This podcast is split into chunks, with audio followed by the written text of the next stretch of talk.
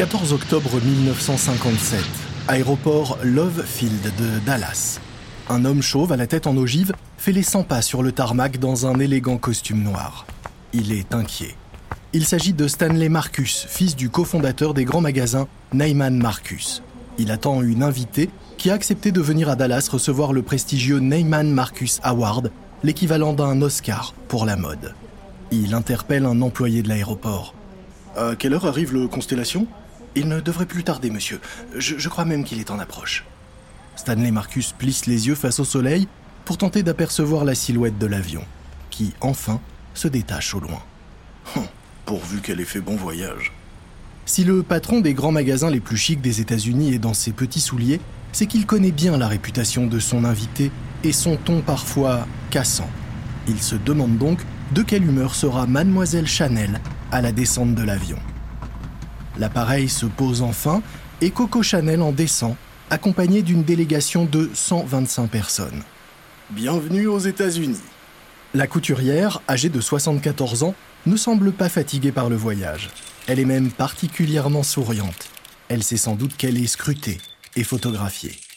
Elle porte une belle veste noire sur un chemisier blanc à boutons dorés, un collier de perles à plusieurs rangs autour du cou, un petit chapeau noir rond, d'élégantes lunettes de soleil papillon, et à la main qu'elle a ganté de blanc, sa dernière création, le sac 255. Chanel a appliqué au sac sa philosophie de la mode. Elle ne supporte pas que les vêtements empêchent les femmes de se déplacer, limitent leurs mouvements ou les gênent quand elles doivent s'asseoir ou se baisser. Elle critique ainsi régulièrement les créations de Dior et des autres couturiers hommes de l'époque qui, dit-elle, ne savent pas habiller les femmes. Elle qui a fait voler en éclats les corsets et les jupons à baleine propose depuis toujours une mode qu'elle veut élégante mais pratique, dépouillée et portable au quotidien. Et c'est la même chose pour les sacs. Elle ne veut plus s'encombrer de sacs imposants et lourds. Comme elle s'était inspirée des vêtements d'équitation pour ses premiers pantalons, elle a donc copié une besace militaire revisitée façon sac à main. Son modèle, lancé en février 1955, d'où le nom de 255, est un petit sac pratique avec de nombreuses poches, en cuir noir, matelassé et soutenu par une chaîne afin d'être porté en bandoulière. Et il s'arrache déjà dans les rayons de Neyman Marcus, tout comme les fameuses petites robes noires griffées Chanel et ses premiers tailleurs. Stanley Marcus a donc fait les choses en grand pour plaire à la couturière, qui lui assure de si belles ventes. Une première voiture s'approche d'eux, c'est une Rolls-Royce, flambant neuve. Votre voiture est arrivée, madame. Chanel semble hésiter. Après tout, elle est venue accompagnée d'une délégation de 125 personnes. Mais son hôte devance ses pensées. Ne vous inquiétez pas, mademoiselle. J'ai prévu d'autres voitures. Chanel tourne la tête. Une autre Rolls arrive. Puis une autre. Et encore une autre. Une file ininterrompue de Rolls-Royce s'avance sur le tarmac. Pas moins d'une trentaine de voitures sont là, rien que pour elle. Un accueil digne d'un chef d'État pour celle qui est alors la reine de la mode. L'Amérique fait de Chanel une star. Elle reste 12 jours, fait le show, séduit les Américaines. Son succès est tel qu'elle ne peut pas répondre à la demande qui explose et fournir assez de ses vêtements. Alors, en femme d'affaires toujours très avisée, elle décide de céder les droits de reproduction de son fameux tailleur autorisant de grands confectionneurs américains à le fabriquer sous leur propre étiquette. L'exemple le plus connu de cette contrefaçon légale? Le célèbre tailleur rose porté par Jackie Kennedy lorsque JFK sera assassiné à Dallas. Si le dessin de ce tailleur était bien signé Chanel, il avait en réalité été fabriqué chez Ninon, une boutique new-yorkaise où la première dame avait ses habitudes. À l'image de ce tailleur tristement célèbre, désormais le destin de Chanel semble étroitement lié aux États-Unis même si, en France, la disparition de son grand rival, Christian Dior, laisse une place à prendre. Mais une place qui ne restera pas vide bien longtemps.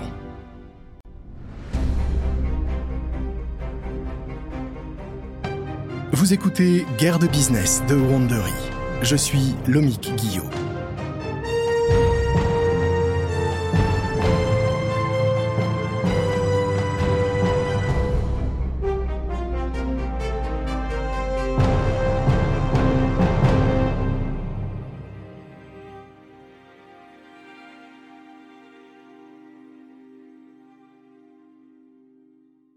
Précédent épisode, Gabriel Chanel a d'abord tenté d'évincer puis contourner ses associés historiques, les frères Vertemer, avant finalement de devoir faire appel à eux pour financer son grand retour dans la haute couture.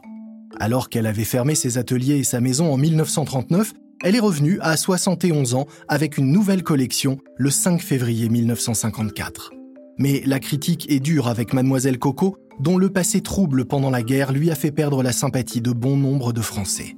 C'est donc aux États-Unis qu'elle se relance, notamment grâce à la publicité faite par Marilyn Monroe autour du numéro 5, avant d'enterrer définitivement la hache de guerre avec Pierre Vertemer, qui rachète la totalité de l'entreprise Chanel. Parallèlement, Christian Dior développe sa jeune maison de couture, soutenue par l'industriel Marcel Boussac.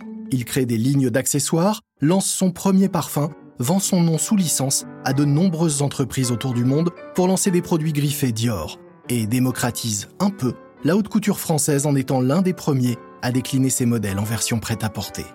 Mais le couturier en fait trop et s'épuise. Le 23 octobre 1957, vers 23 h il s'effondre dans la suite d'un palace italien.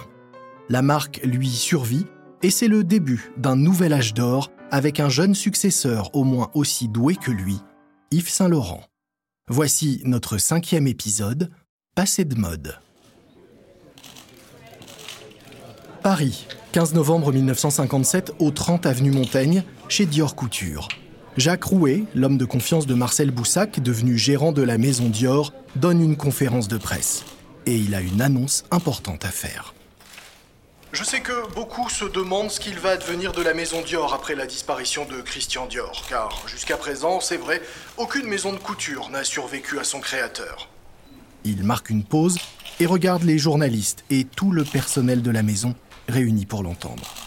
Mais je vous le dis, la maison Dior va continuer. Un soupir de soulagement parcourt l'assistance.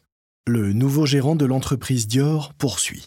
C'est une équipe qui va prendre les rênes de la maison, constituée de Madame Raymond Zenacker, qui a depuis toujours été la collaboratrice la plus proche et la plus précieuse de Monsieur Dior. Elle sera aidée de Marguerite Carré, qui fut sa directrice technique, et de Yves Saint-Laurent, modéliste. Saint-Laurent, âgé de 21 ans, est alors le plus jeune employé de chez Dior. Et c'est à lui qu'il revient donc désormais d'imaginer le prochain défilé prévu pour janvier.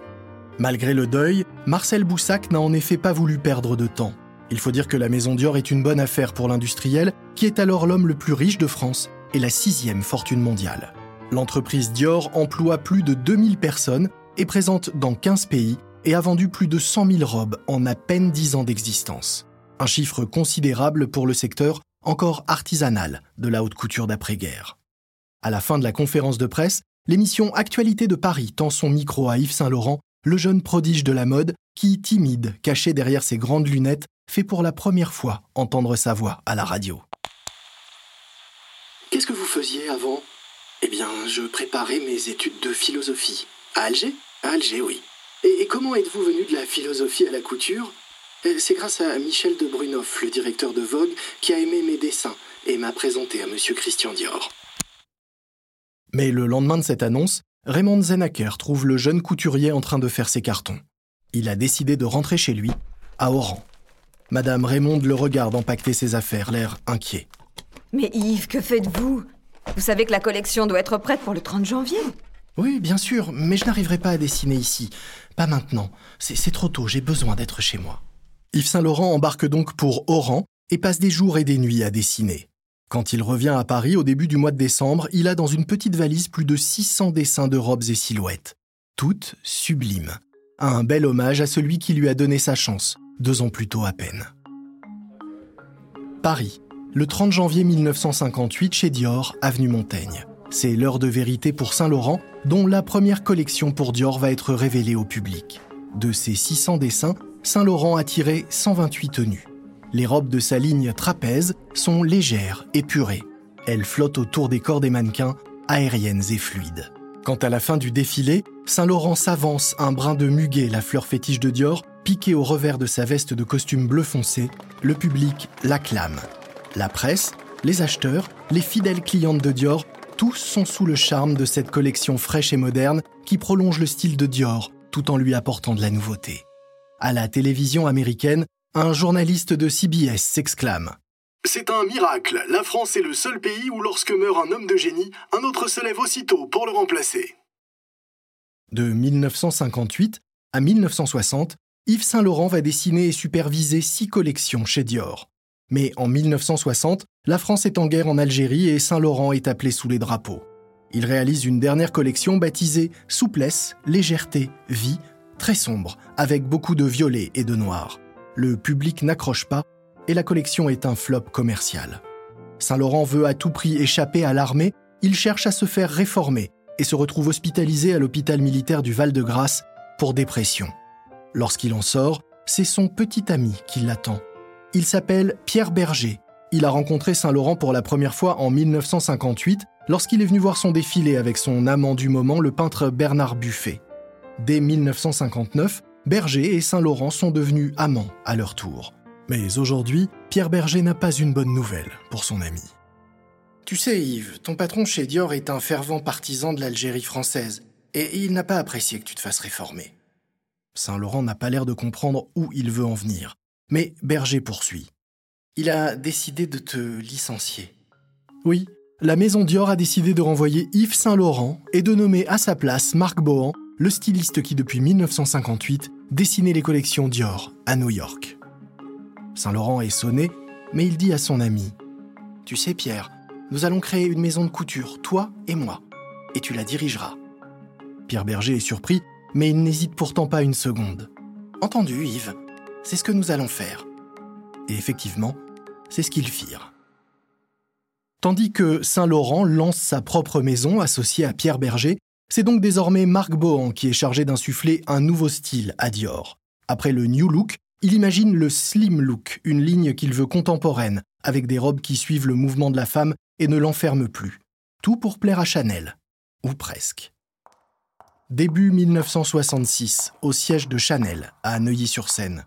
Comme tous les matins, Jacques Vertemer, 56 ans, arrive bien après tout le monde au bureau. Mais personne ne le lui fait remarquer, car c'est lui, le patron du groupe Chanel, qui comprend les parfums et la maison de couture. Il vient de succéder à son père, Pierre Vertemer, l'associé historique de Chanel, qui est mort le 24 avril 65 à l'âge de 77 ans d'un arrêt cardiaque. Mademoiselle Chanel, qui avait appris à apprécier son père, le surnomme le petit, sans que l'on sache bien si c'est affectueux ou méprisant. Car contrairement à son père, le petit n'y connaît pas grand-chose aux affaires. Il est dispersé, souvent tête en l'air, totalement hypochondriaque. Mais c'est un amateur d'art plutôt éclairé. Tandis qu'il traverse le hall d'entrée, un employé de l'accueil l'interpelle. Monsieur Jacques, votre rendez-vous est arrivé. Nous l'avons installé dans votre bureau pour qu'il patiente. Ah, parfait. Je monte tout de suite. Le patron monte jusqu'à son vaste bureau, où son visiteur l'attend, profitant de la vue sur Paris. Il se tourne vers Monsieur Jacques, tout sourire. Bonjour, Jacques. Eh bien, bonjour, Jacques aussi. L'invité du matin s'appelle Jacques Helleux. Il a 28 ans et travaille depuis 10 ans déjà pour Chanel rue Cambon, où il s'occupe de la publicité. Il connaît bien la maison. Son grand-père, Paul Helleux, était un portraitiste réputé qui travaillait déjà pour Chanel dans les années 20. Quant à son père, Jean Helleux, il dessinait lui des flacons pour les Vertemer, pour leur marque Bourgeois et pour Chanel. Et ce matin, son patron a une bonne nouvelle pour lui. Mon cher Jacques, j'ai pensé à toi pour un poste que je souhaite créer, directeur artistique de Chanel. Je veux que tu puisses chapeauter toute l'image de Chanel, des campagnes de publicité à l'agencement de nos boutiques, en passant par euh, l'identité graphique et les emballages. Rapidement, les deux hommes se mettent au travail avec une grande idée engager les actrices les plus en vue et les meilleurs photographes pour faire rayonner la marque Chanel dans le monde entier. La première à signer avec les deux Jacques s'appelle Catherine Deneuve. Elle pose pour une campagne de publicité pour le numéro 5 devant l'objectif du photographe Richard Avedon. Pendant huit ans, elle sera ainsi le visage du parfum dans le monde, devenant même la star du premier grand film publicitaire Chanel destiné au marché américain. Ce n'est pas important que je sois Catherine Deneuve. Je sais qu'il m'aime pour ce que je suis vraiment. Je le sais parce qu'il est attentif aux moindres petits détails. Il m'apporte mon café dans une petite tasse car il sait que c'est ce que je préfère. Pas la peine de demander. Il sait ce que vous voulez.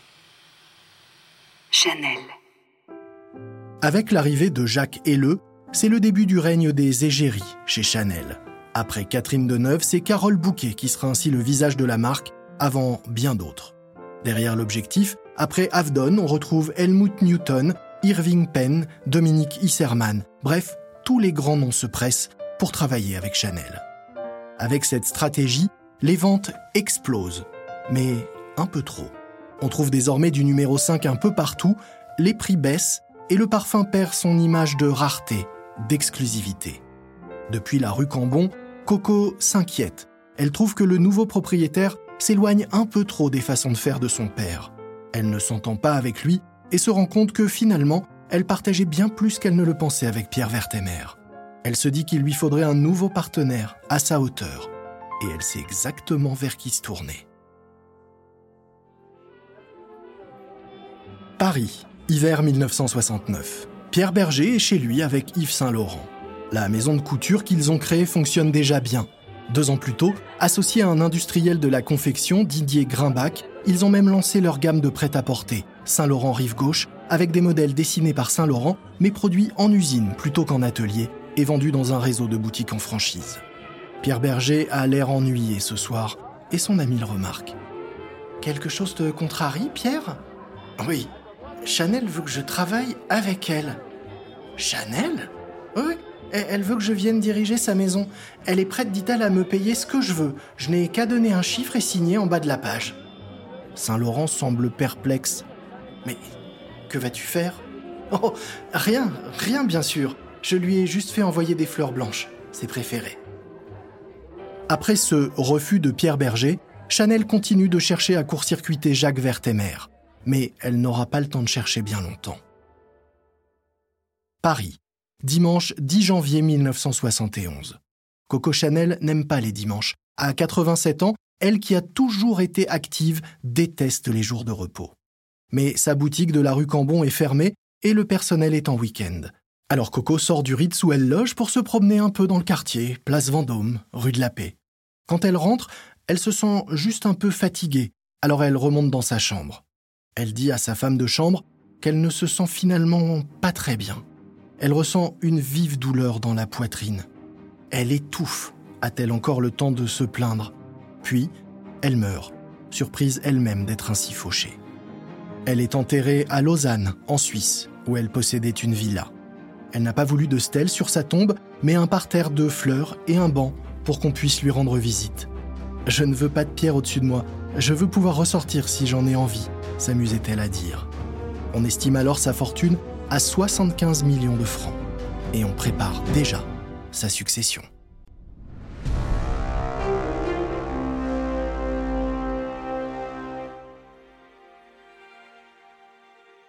Paris, rue Cambon, automne 1971.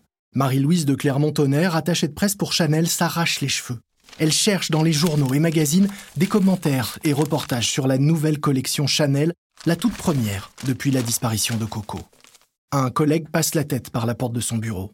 Alors, les critiques ne sont pas bonnes? Je crois que je préférerais encore de mauvaises critiques. Là, c'est pire. On ne parle même pas de nous. Après la mort de Coco Chanel, la plupart des grands magazines de mode n'ont en effet même pas jugé utile d'envoyer de journalistes assister à la présentation de la nouvelle collection. Côté finance, avant sa mort, Chanel avait pourtant tout organisé. Elle a créé une fondation baptisée Koga pour Coco Gabriel qui hérite de tout ce qu'elle possède et dont l'objet est de verser une rente aux personnes qu'elle a désignées. Son neveu André, sa petite nièce Gabrielle Palas-Labruni, mais aussi sa cuisinière, son chauffeur, sa femme de chambre, certains employés, des amis ou des artistes. En revanche, côté couture et création, sa succession est plus chaotique. Ce sont les deux premiers d'atelier, les petites mains, qui ont succédé à Coco, Madame Yvonne et Monsieur Jean. Sur le papier, ils devraient pouvoir faire le job car en réalité Chanel n'a jamais réellement su coudre. Elle se contentait, dit-on, de donner ses instructions et de faire simplifier, simplifier et encore simplifier les modèles. Mais sans elle, ses anciens employés sont perdus. Leur style est convenu, sans saveur, sans surprise, sans génie. Rapidement, on débauche pour les aider un styliste de chez Dior, Gaston Berthelot, pour leur prêter main forte, mais sans plus de succès. Sans Coco, la maison Chanel n'est plus rien. Côté business aussi, c'est la débandade. Les affaires vont si mal que la famille Vertemer décide de remplacer Jacques par son fils aîné, Alain, soutenu par sa grand-mère, la veuve de Pierre Vertemer. Âgé de seulement 26 ans, licencié en droit, Alain Vertemer se voit donc confier la lourde tâche de relancer une maison à la dérive. Il se met rapidement au travail et commence par restructurer le réseau de distribution des parfums et revoir leur prix à la hausse, numéro 5 en tête. C'est essentiel car la rentabilité de Chanel provient essentiellement de l'activité parfum. Mais cela ne suffit pas car sans la vitrine de la haute couture, le prestige de la marque risque de rapidement s'étioler. Mais il n'y a pas que Chanel qui, en ce début des années 70, voit son étoile se ternir. Paris, printemps 1974, dans une salle de réunion au siège du Crédit Lyonnais à Paris. Les banquiers de Marcel Boussac sont inquiets. Un homme en costume prend la parole. L'entreprise Boussac, jadis fleuron de l'industrie, va mal, très mal. Un autre surenchérit. Et surtout, Monsieur Boussac ne veut rien entendre. Tous hochent la tête. Il est concurrencé de partout, mais il refuse de l'admettre. Sur le plan industriel, les nouvelles fibres synthétiques lui prennent des parts de marché. Sans compter que sur le plan de la confection, de nouvelles usines dans les pays en développement produisent pour moins cher que lui. Mais il refuse de se remettre en question. Il veut toujours tout contrôler. Il veut même pas délocaliser sa production ni se séparer d'ouvriers. Les banquiers ne tardent donc pas à se mettre d'accord. Avec le soutien du gouvernement, ils décident de débarquer Marcel Boussac, l'ex-roi du coton âgé de 85 ans, de la direction opérationnelle de l'entreprise. À la place, il nomme un homme de confiance, Claude Alain Sarr, un manager de 46 ans, avec la mission de redresser et transformer le groupe. Mais il n'y parvient pas. Pour combler des pertes qui ne cessent d'augmenter, Marcel Boussac doit piocher dans ses finances personnelles et entame peu à peu sa fortune. Or, même immense, celle-ci commence à fondre, et de plus en plus vite. En dix ans, son groupe est devenu l'ombre de lui-même. Ses pertes sont de 50 millions de francs en 1976, 100 millions en 1977, 160 millions en 1978. Le gouvernement français s'inquiète, 11 500 emplois sont menacés. Mais les tentatives de sauvetage politique échouent. À l'été 1978, le groupe Boussac dépose le bilan. Malade, affaibli par un cancer de l'estomac, Marcel Boussac est obligé de vendre.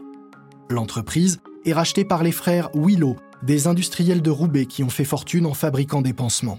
Avec Boussac, ils mettent la main sur de nombreuses filatures, mais aussi sur les magasins Conforama et Le Bon Marché, et sur des marques de mode comme Ted Lapidus et Christian Dior.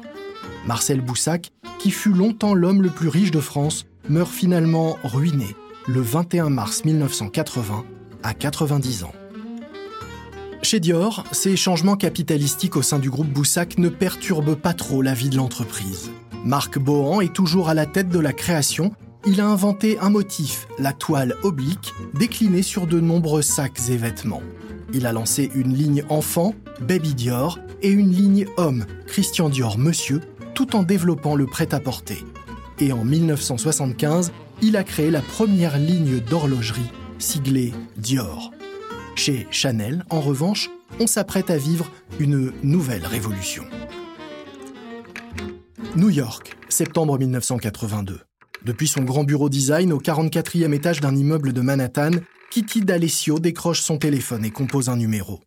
Elle patiente un instant, le temps que son appel traverse l'Atlantique et parvienne au standard de chez Chloé, la marque parisienne de prêt-à-porter haut de gamme. Allô? Oui, passez-moi Carl, s'il vous plaît. Kitty D'Alessio, une ancienne publicitaire, est la directrice de la mode pour Chanel aux États-Unis. Le président de l'entreprise, Alain Vertemer, lui a confié une mission de la plus haute importance trouver la future tête pensante de la couture pour la marque. Depuis huit ans qu'il a pris la place de son père, Jacques, à la tête de l'entreprise, Alain Vertemer l'a déjà bien restructuré. Il a réussi à redorer l'image des parfums, à remonter en gamme. Mais la maison de couture reste figée dans le passé, ne parvenant pas à se renouveler après la mort de Gabrielle Chanel 11 ans plus tôt. Or, Kitty D'Alessio a peut-être la solution. L'homme qui prend la communication lui répond avec un fort accent allemand. Il s'appelle Karl Lagerfeld. C'est un styliste de 49 ans, mais de lui on sait finalement peu de choses. Il serait né le 10 septembre 1933 sur les bords de l'Elbe à Hambourg, en Allemagne. Il est arrivé à Paris en 1952 et s'est tout de suite fait remarquer dans le petit milieu de la couture, gagnant un concours de dessin de mode la même année que Saint-Laurent. Avec Saint-Laurent, il s'observe d'ailleurs depuis des années, mi-fasciné, mi-jaloux. car la réussite de Saint-Laurent est bien plus éclatante que celle de Lagerfeld. Depuis 1963, le styliste allemand dessine des collections pour Chloé qui rencontrent un vrai succès commercial, de même que ses créations pour Fendi, une marque italienne de prêt-à-porter de luxe. Mais il est en deuxième ligne, dans l'ombre, quand Saint-Laurent, lui, brille déjà au firmament de la mode, d'abord chez Dior, puis à la tête de sa propre marque. Et leur guerre n'est pas qu'artistique. L'ancien amant de Lagerfeld, Jacques de Bacher, l'a quitté pour Saint-Laurent, attisant à la fois la jalousie de Lagerfeld et de Pierre Berger. Lagerfeld sait qu'il n'y a qu'une marque que Saint-Laurent respecte, qu'une seule maison pour laquelle il aurait été prêt à travailler, Chanel. Et c'est pourquoi Kitty D'Alessio est sûre que sa proposition va l'intéresser.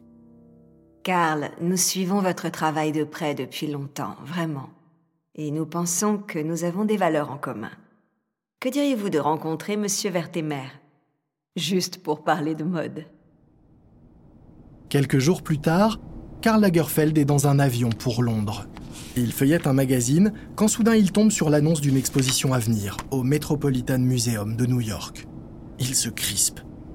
Ah. On annonce la tenue prochaine d'une grande rétrospective Saint-Laurent, la plus grande jamais consacrée à un couturier de son vivant. Quand l'avion se pose à Londres, Lagerfeld est convaincu avant même de rencontrer le propriétaire de Chanel. Il acceptera son offre, juste pour le plaisir d'éclipser Saint-Laurent.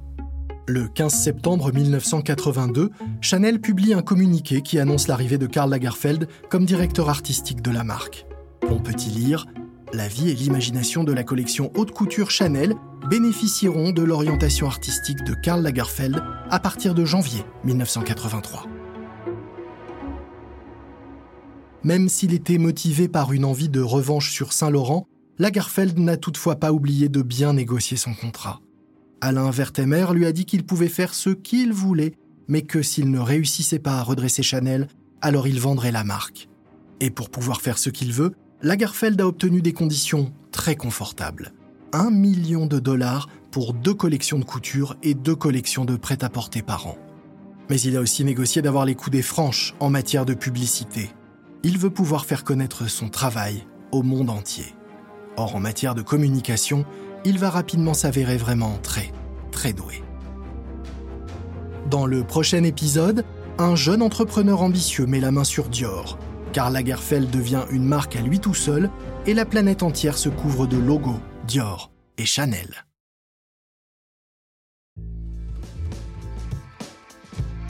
Vous venez d'écouter le cinquième épisode de Chanel contre Dior, la nouvelle série de guerre de business de Wandery. Une précision à propos des dialogues entendus dans notre programme, il s'agit de reconstitution, car nous ne pouvons pas savoir ce qui s'est dit exactement. Mais sachez que ces dialogues se basent sur un sérieux travail d'enquête et de documentation. Je suis Lomik Guillot. Cette série inédite de guerre de business a été produite par Nouvelles Écoutes. Nos producteurs exécutifs sont Jenny Lower Beckman et Marshall Lewy.